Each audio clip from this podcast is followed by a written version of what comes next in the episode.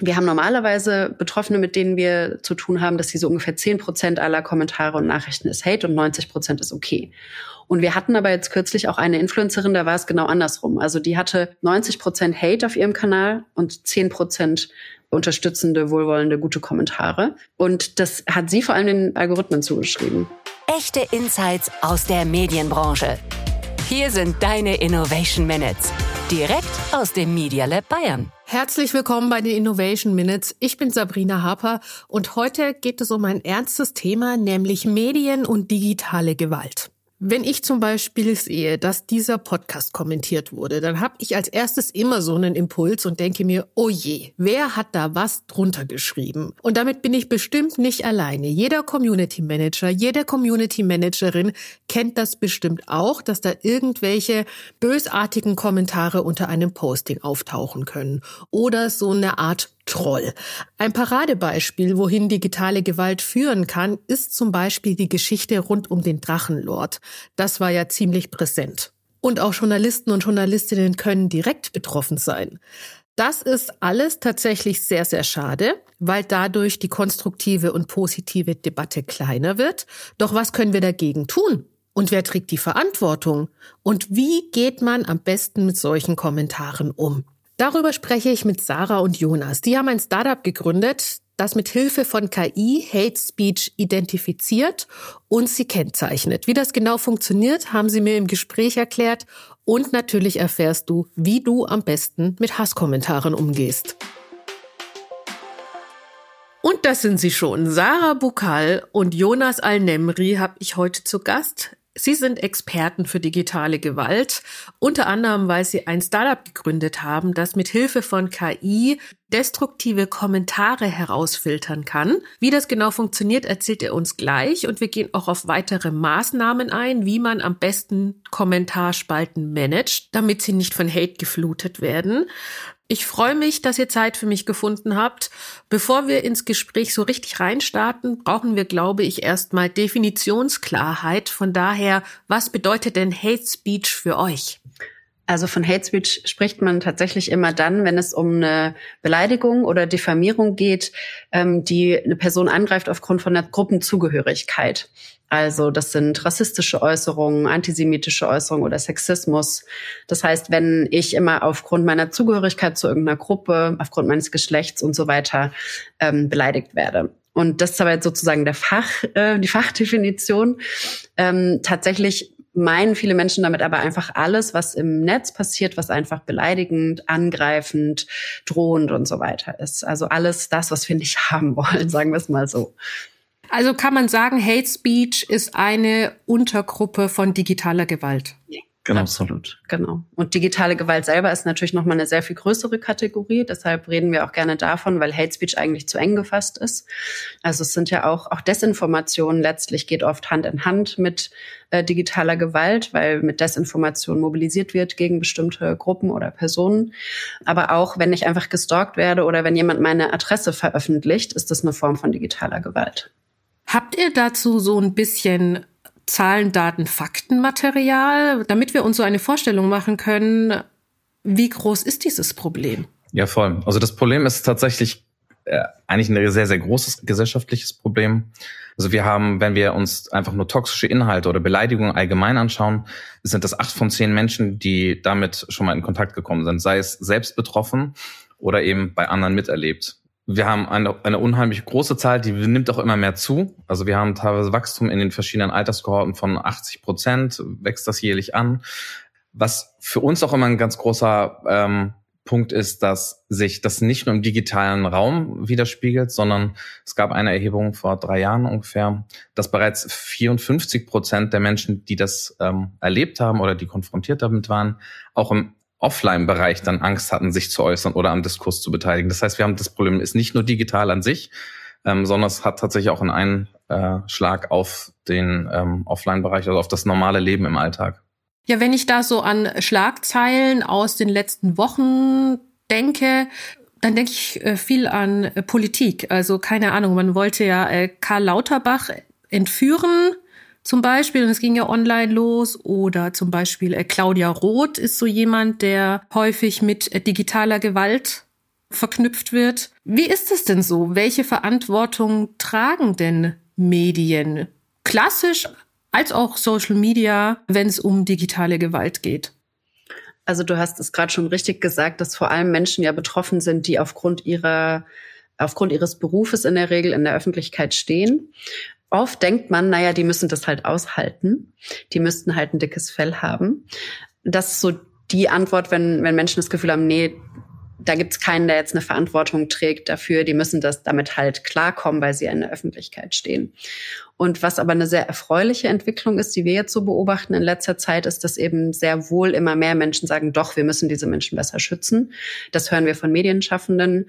Auch, also wir arbeiten ja auch mittlerweile mit ähm, News-Sendern zusammen, die sehr wohl ihre RedakteurInnen äh, auch zum Beispiel schützen wollen, Journalismus etc. ist ja auch ein, ein großer Bereich, der betroffen ist. Aber wir sehen eben auch in ganz anderen Bereichen, also sowohl jetzt Politik, dass die Parteien anfangen, sich verantwortlich zu fühlen oder im Bereich der Wissenschaftskommunikation, dass Wissenschaftsverbände sich verantwortlich fühlen oder im Bereich Profisport, dass Vereine sich verantwortlich fühlen. Also das finde ich eigentlich sehr, sehr schön, dass man langsam davon wegkommt, immer nur zu denken, die Betroffenen selber müssen halt damit klarkommen, weil sie ja eine Person des öffentlichen Lebens sind, hin zu, naja, eigentlich können wir alle mehr dafür tun, diese Menschen zu schützen.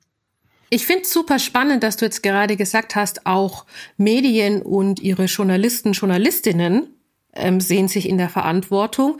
Da musste ich auch an ein konkretes Beispiel denken, das ich kürzlich gelesen habe, dass immer mehr Wettermoderatoren und Moderatorinnen Hassbriefe bis Morddrohungen erhalten, weil das Wetter schlecht ist. Oh wow, das ist jetzt noch nicht zu mir durchgedrungen. Ja, Nein, hast du nicht gelesen. Da habe ich auch gedacht, nun ja, ich habe den Winter auch satt. Aber dass ich jetzt irgendwie äh, dem Wettermoderator oder der Moderatorin schreibe, dass sie jetzt mich nervt, weil Winter ist, keine Ahnung.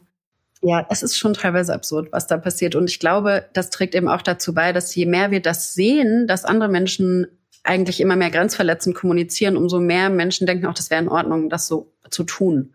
Oder? Das ist ja auch ein Grund, warum wir sagen, das muss teilweise auch einfach gelöscht werden, damit nicht so eine Art Kultur entsteht, dass man denkt, das sei eben in Ordnung, andere Leute wahllos zu beleidigen, weil einem etwas nicht gefällt. Okay, also ihr sagt, eine Maßnahme ist Kommentare löschen auf Social Media. Absolut, ja. Weil wir natürlich sehen, dass wenn diese Kommentare einfach stehen bleiben, das einfach einen Einfluss hat auf Menschen. Das ist nicht nur die Person, die betroffen ist, sondern tatsächlich auch Leute, die mitlesen. Also man hat das auch in Erhebungen gezeigt, dass äh, vor allem Jugendliche sich an diesen rauen Ton, nennen wir es mal so, gewöhnt haben und das quasi als die normale Sprache wahrnehmen. Das ist es aber tatsächlich nicht. Also toxische Inhalte, Beleidigungen sind nicht ähm, angemessen und sind auch nicht normal und fördern auch keinen demokratischen Diskurs tatsächlich. Und sind auch nicht legal. Das sowieso, ja. ja.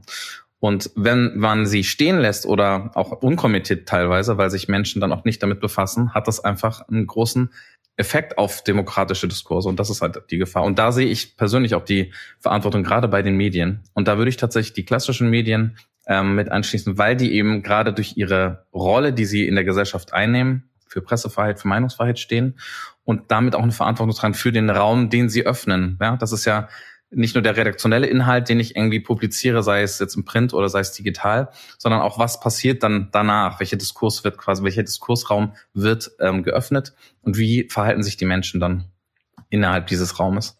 Vielleicht können wir da gleich nochmal auf weitere Maßnahmen eingehen. Ich möchte hier aber nochmal nachhaken, weil ich glaube, das Feld müssen wir nochmal ein bisschen aufrollen und auch die Möglichkeit zum Dialog geben. Ihr sagt ja löschen und das ist ja auch was, hat was mit Meinungsfreiheit zu tun. Ist es nicht eine Beschneidung der Meinungsfreiheit? Hate Speech zu löschen. Also da sind wir erstmal wieder bei der Frage, wie wird das definiert? Sagen wir kritische Kommentare. Kritische Kommentare zu löschen oder Beleidigungen zu löschen oder was, was löschen wir?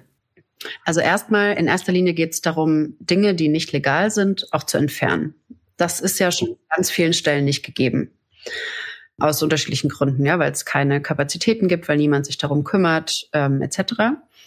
Und das führt aber auch dazu, dass Menschen oft gar nicht wissen, wie denn die Rechtslage ist. Und viele nehmen das Internet als einen rechtsfreien Raum wahr, aber das ist es natürlich nicht. Also wir haben nicht das Problem, dass nicht klar definiert wäre, was legal ist und was nicht, sondern wir haben ein Problem der Rechtsdurchsetzung. Es ist eigentlich klar, dass bestimmte Dinge nicht online stehen bleiben dürfen. Es wird nur nicht durchgesetzt. Okay, wir sprechen hier von Morddrohungen, Nötigungen, üble Nachrede. Genau, Verleumdung, aber auch Beleidigung, Volksverhetzung, solche Dinge, ähm, Homophobie etc. Also der Katalog ist lang. Eigentlich ist es in den meisten Fällen relativ klar. Dann gibt es natürlich einen Graubereich.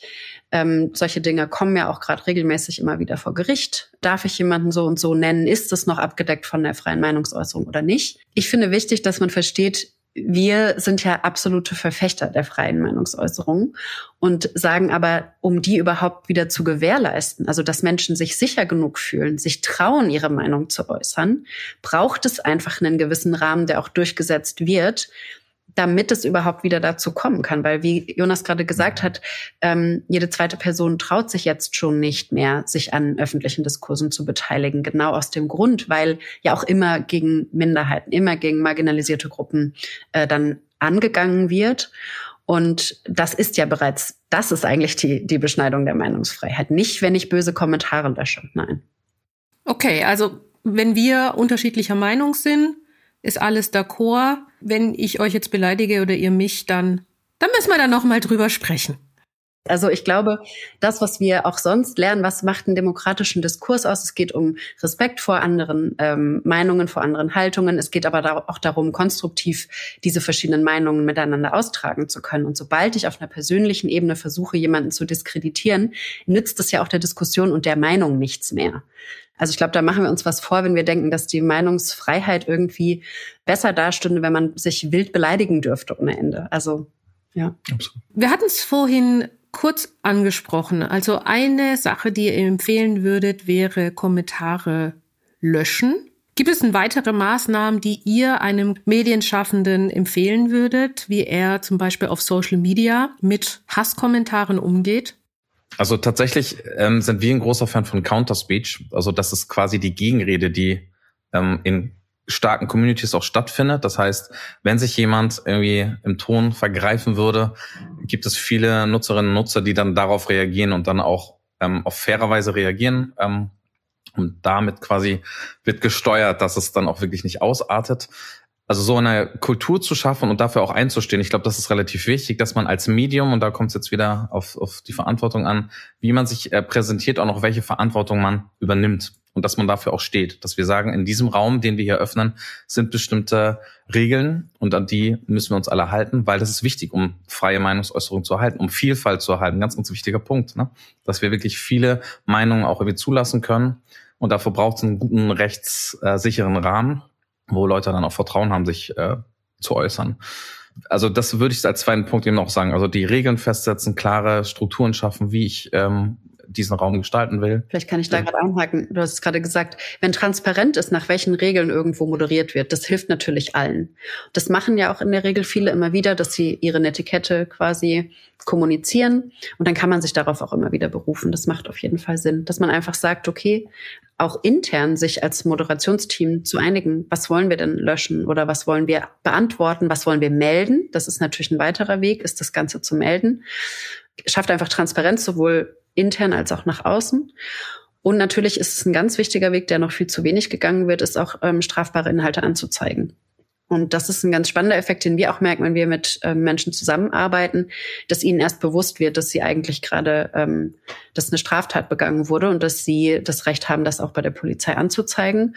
Schön ist natürlich dann auch, wenn es dort auch gut nachverfolgt wird. Da haben wir jetzt zum Glück aber auch ähm, schon sehr gute Erfahrungen gemacht, wo wirklich darauf geschaut wird, auch wer ist alles geschädigte Person, also wer hat das alles gelesen, weil das ja oft dann auch mehrere Leute sind, wenn Accounts gemeinsam gemanagt werden. Und das ist auch Teil der Sensibilisierung, die wir natürlich machen, dass uns wichtig ist, dass Menschen auch wissen, sie müssen sich eben nicht alles gefallen lassen, sondern können Dinge auch zur Anzeige bringen. Dafür ist es dann natürlich wichtig, dass man nicht nur löscht, sondern vorher auch einen Screenshot sichert. Okay, erst Screenshot machen und dann löschen, gegebenenfalls.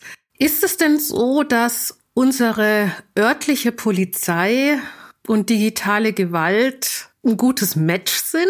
Steht immer wieder in der Kritik, dass digitale Gewalt noch im, im haptischen Leben eventuell zu kurz kommt. Ja, ich finde, es wurde einmal an einer Stelle ganz schön gesagt, ähm, dass es so ein bisschen gemein ist, da die Polizei zu bashen dafür, dass sie halt nicht ausgebildet werden bisher dafür, sich mit digitalen Vergehen mhm. wirklich gut auszukennen. Letztlich müsste es da einen politischen Willen geben, dass Polizei gut ausgestattet ist, ähm, sowas auch nachzuverfolgen und auch, dass die Meldung einfach sehr schnell und einfach und digital im besten Falle erfolgen kann. Ich weiß aber, dass es verschiedene Staatsanwaltschaften mittlerweile gibt, die da sehr, sehr gut ähm, ausgebildet sind. Und ich hoffe einfach, dass da die Arbeit, die sehr, sehr fruchtbar von zum Beispiel Hate Aid gemacht wird, einfach ähm, weiter Früchte tragen wird, dass da unser Justizsystem extrem gut drauf eingestellt sein wird. Und ihr beide, ihr habt ein Start-up gegründet. Wie das heißt und welche Geschichte hinter dem Namen steckt, das verratet ihr uns am besten selbst. Gerne. Also es wird ausgesprochen Penemew. Wer sich das nicht merken kann, ich sage immer wie Music. Und die Geschichte kannst du am schönsten erzählen. Ja, also der Name ist äh, aus der hebräischen Mythologie entlehnt. Ähm, da geht es um einen, eine, eigentlich eine zwielichtige Figur, einen Engel, der den Menschen das Schreiben gelehrt hat, allerdings nicht dazu gezeigt hat, wie man das Schreiben anwenden kann und in welcher richtigen Form das dann quasi umgesetzt wird. Und genau das haben wir uns einfach vorgenommen, dass wir die Welt der digitalen Kommunikation sicher machen. Genau darum geht's gerade, dass man sagt, die Menschen sind zwar verantwortlich, aber wir zeigen so ein bisschen die Richtung an, wie denn verantwortungsvoller Diskurs stattfinden kann. So. Also wir haben ja eine KI im Kern unseres Unternehmens, die einfach darauf basiert, Sprache sehr gut zu verstehen und Formen von eben Hass oder digitaler Gewalt zu verstehen. Und die fungiert letztlich wie eine Art Filter, so dass alles markiert wird, was potenziell strafbar ist, was Hate Speech ist etc. Und dann ist die Idee, dass ich selbst entscheiden kann, möchte ich, dass es dann auch automatisiert gelöscht wird oder möchte ich das einfach nur angezeigt bekommen und dann selber nochmal durchgehen und halt meine Entscheidung treffen. Also möchte ich antworten, möchte ich blockieren und so weiter. Das ist im Moment für die sozialen Netze angedacht. Wir wollen es gerne aber auch irgendwann ausweiten auf egal welche digitalen Kommunikationswege. Und ähm, sowohl soll das eingesetzt werden können, wenn ich bereits ein Moderationstool nutze, also das ist dann wiederum spannend für größere Medienhäuser etc. Als auch wenn ich nur meinen eigenen Account betreue, wenn ich beispielsweise Künstlerin bin oder Fußballer, dass ich das dann als App nutzen kann, wo ich einfach alle meine sozialen Kanäle, die für mich wichtig sind, sozusagen einfließen lasse. Das hört man ja immer wieder auch von bekannten Personen, dass sie es nicht mehr persönlich lesen, sondern vorher nochmal durch einen Filter geht. Du hattest es kurz erwähnt oder ihr hattet es kurz erwähnt, dass diese Kommentare oder diese digitale Gewalt eben auch Auswirkungen auf die Psyche haben von Betroffenen, von Menschen, die damit konfrontiert werden. Was würdet ihr denn sagen, wie geht man denn damit am besten um, wenn man jetzt ein Content Creator ist oder ähm, eine Einzelperson und die von so einer digitalen Gewalt betroffen ist? Also da ist ein ganz großer Punkt, den wir immer wieder hören, ist, dass tatsächlich viele schon das Gefühl haben, das gehört wirklich zu meinem Job dazu. Ich muss einfach ein dickes Fell mir aneignen. Das hören wir sowohl von Betroffenen selber, die irgendwie kein Social Media Team um sich herum haben. Das hören wir aber auch von eben Leuten, die im Social Media Bereich arbeiten und sagen, ja, ich mache das halt meinen ganzen Tag lang und mir geht es bereits wirklich nah. Also wir haben tatsächlich mit Social Media oder Community Moderatoren zu tun, die wirklich teilweise von psychischen Problemen einfach mittlerweile sprechen, weil es so krass ist, was sie da teilweise äh, wegfiltern müssen und wegmoderieren müssen. Das einfach so hinzunehmen, dass man sagt, ich brauche ein dickes Feld, das sehen wir ihm absolut nicht. Wir sehen es auch nicht als äh, richtig an, äh, Kommentarspalten zu schließen oder äh, die sozialen Netzwerke zu verlassen, wie man jetzt beim Deutschlandfunk gesehen hat, die jetzt X verlassen haben, natürlich aus anderen Gründen. Und wir sehen das eher als, als Problem an, dass das passieren muss und dass es eher solche Ausweichmaßnahmen sind, dass man sagt, wir schließen jetzt die Kommentarspalte, weil es einfach zu krass ist. Wir würden dafür einstellen, dass man tatsächlich eben auf technische Lösungen zurückgreift, die einen dabei unterstützen, weil es tatsächlich händisch nicht mehr machbar ist. Auf der einen Seite, weil es einfach zu viel wird und weil es tatsächlich auch Menschen belastet, sei es die Person, die einfach alleine dafür zuständig ist, wie eine Politikerin aus der Kommunalpolitik beispielsweise, oder sei es das Social Media Team. Ich würde dazu gerne auch noch was sagen, weil viele denken, glaube ich, noch, dass die, diese Seite, die Hass verbreitet, dass das sehr viele vereinzelte, versprengte Individuen sind. Und teilweise gibt es natürlich auch das, aber es gibt auch einen sehr organisierten Bereich, der auch sehr gesteuert und professionalisiert ähm, Hasskampagnen wirklich regelrecht fährt, auch teilweise gezielt, um ganz bestimmte Personen oder Personengruppen aus dem Verkehr zu ziehen. Und da wäre das natürlich tragisch, wenn das klappen würde und diese Personen sich dann tatsächlich zurückziehen. Auch wenn man es ihnen nicht verübeln kann, werden sie es dann tun. Ja, also das will ich damit nicht sagen. Ich sage nur, wenn wir auf der einen Seite so eine hohe, auch technische Professionalisierung antreffen, dann ist es doch wichtig, dass auf der Seite, wo Menschen betroffen sind, einfach auch alles, was technisch möglich ist, genutzt wird. Also dass man auch die technologischen Möglichkeiten zum Schutz einsetzt und nicht nur auf der Seite, wo attackiert wird. Du sprichst zum Beispiel auch von sogenannten Bot-Armies die zum Beispiel gezielt, also das steckt ja auch kein Mensch dahinter, sondern das sind Bots, also kleine technologische Einheiten, die quasi gezielt in eine Richtung lenken, bei einem Menschen landen, auf den es einen psychischen Effekt hat. Genau, und da sehe ich dann gar kein Problem damit zu sagen, dann lass uns doch da auch eine KI hinsetzen, die die KI auch entdeckt und filtert und einfach direkt rausnimmt. Also ich kann verstehen, dass man sich gerne auseinandersetzen möchte, auch mit konträren Meinungen und sagt, das Löschen ist keine Lösung. Aber ich glaube, wir müssen einfach unterscheiden, das ist ja am, am extremen Ende des Spektrums, wo wirklich einfach nur Hass gesät wird, um Menschen zu verunsichern, zu verängstigen, da geht's ja der anderen Person, wenn es überhaupt eine Person ist, gar nicht um einen Diskurs. Und das merkt man ja recht schnell. Ob da ein Mensch ist, der noch gesprächsbereit ist, dann finde ich es auch gut, darauf einzugehen. Oder ob das wirklich Kommentare und Nachrichten sind, die einzig und allein den Zweck haben, jemanden auszuschalten, dann ist das Löschen und Anzeigen einfach das einzig Sinnvolle. Jonas, du hattest jetzt X erwähnt. Man sagt immer dazu ehemals Twitter. Ich glaube, jedem ist bewusst, dass das ehemals Twitter ist, aber man hat es schon so drin, X ehemals Twitter. Das ist ja die bekannte Plattform, der quasi so Hasskommentare und so unterstellt werden. Also es gibt auch andere Plattformen und ich meine auch, dass es auf anderen Plattformen auch zunimmt. Aber wenn man über Hasskommentare spricht, dann denkt man als erstes an X. Also warum nicht Facebook? Warum nicht LinkedIn? Warum nicht Instagram? Warum X? Ich glaube, es hat zwei Gründe. Das eine ist, dass es tatsächlich auch etwas in der aktuellen Zeit ist, also seit der Übernahme und der Umbenennung, äh, hat sich das tatsächlich ähm, einfach nochmal geändert und gewandelt. Deswegen verlassen auch so viele die, die Plattform mittlerweile, weil dort eben auch einfach gesagt wird, dass das eben von der freien Meinungsäußerung gedeckt sei, dass dieser dass, dass ich das irgendwie selber regulieren muss und das findet halt nicht statt. Es ist tatsächlich eher ein, ein Sumpf geworden, was das angeht. Also es wird immer, es wird immer mehr und es zieht auch bestimmte Leute einfach an. Es ist aber so, dass die anderen Plattformen genauso betroffen sind. Also sei es die, die Plattform, die unter Meta, also Instagram und Facebook äh, laufen, aber eben auch ähm, im, im Gaming-Bereich gibt es viele Plattformen. Also da ist wirklich die Bandbreite groß und das, ähm, es sind auch immer verschiedene Formen. Also es gibt verschiedene Ausprägungen von Hate Speech, in auch den verschiedenen Bereichen, die zugeordnet sind. Also welche Form von Diskriminierung findet denn da eine statt? Bei Twitter ist es eben interessant, dass es viel um Politik ging, vor allem in Deutschland, viel um Politik und Journalismus. Und das sind auch eben zwei Bereiche, die gerade sehr viel äh, abbekommen tatsächlich. Deswegen wird das, glaube ich, auch so wahrgenommen. Aber bei LinkedIn zum Beispiel haben Frauen ganz oft das Problem, dass sie sexistisch angegangen werden. Also es ist schon so, jede Plattform hat auch so ihre eigenen äh, Schwächen auf jeden Fall. Und es ist auch so, dass wir ähm, über die sozialen Netze hinaus ja auch ähm, weitere Kommunikationsnetze haben, also in Intranet zum Beispiel, werden wir auch darauf angesprochen von Unternehmen. Also eigentlich überall da, wo Kommunikation stattfindet, ähm, finden wir dieses Phänomen.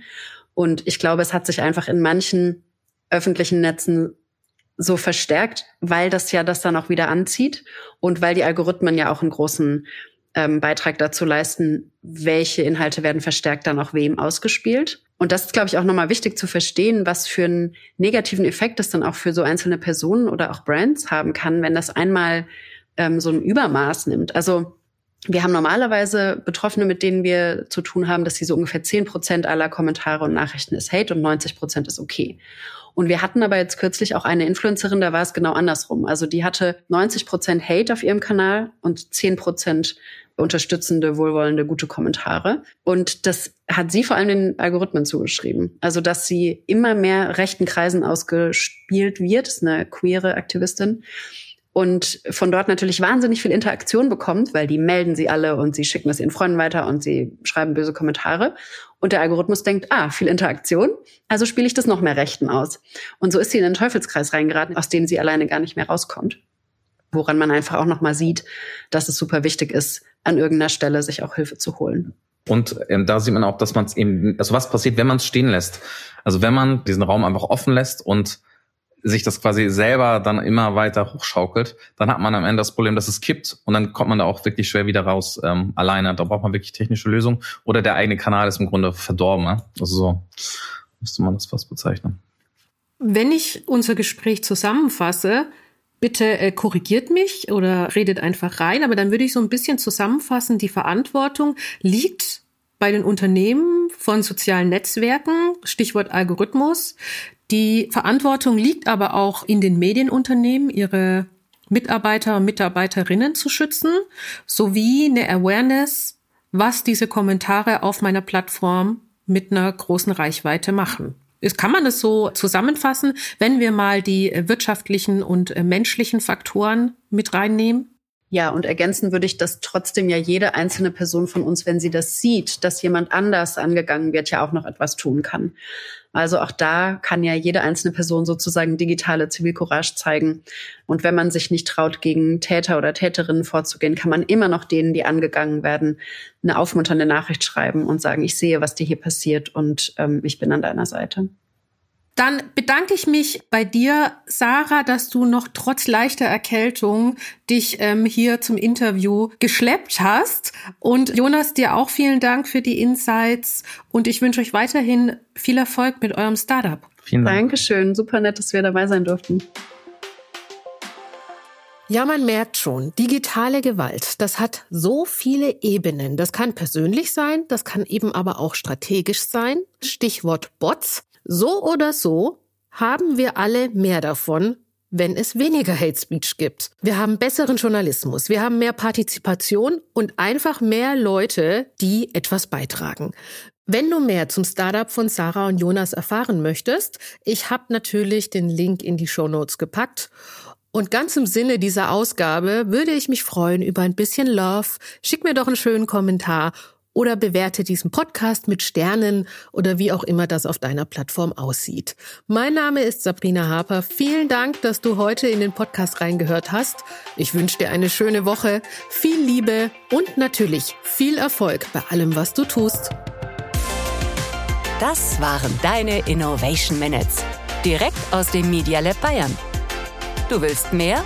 Dann besuche uns auf media-lab.de und starte dein eigenes Projekt. Last but not least. Dieser Podcast ist möglich, weil wir tolle Unterstützer und Unterstützerinnen haben. Besonderer Dank geht an die Staatskanzlei Bayern, die Bayerische Landeszentrale für neue Medien BLM und natürlich an meine Kollegen und Kolleginnen in der Medien Bayern.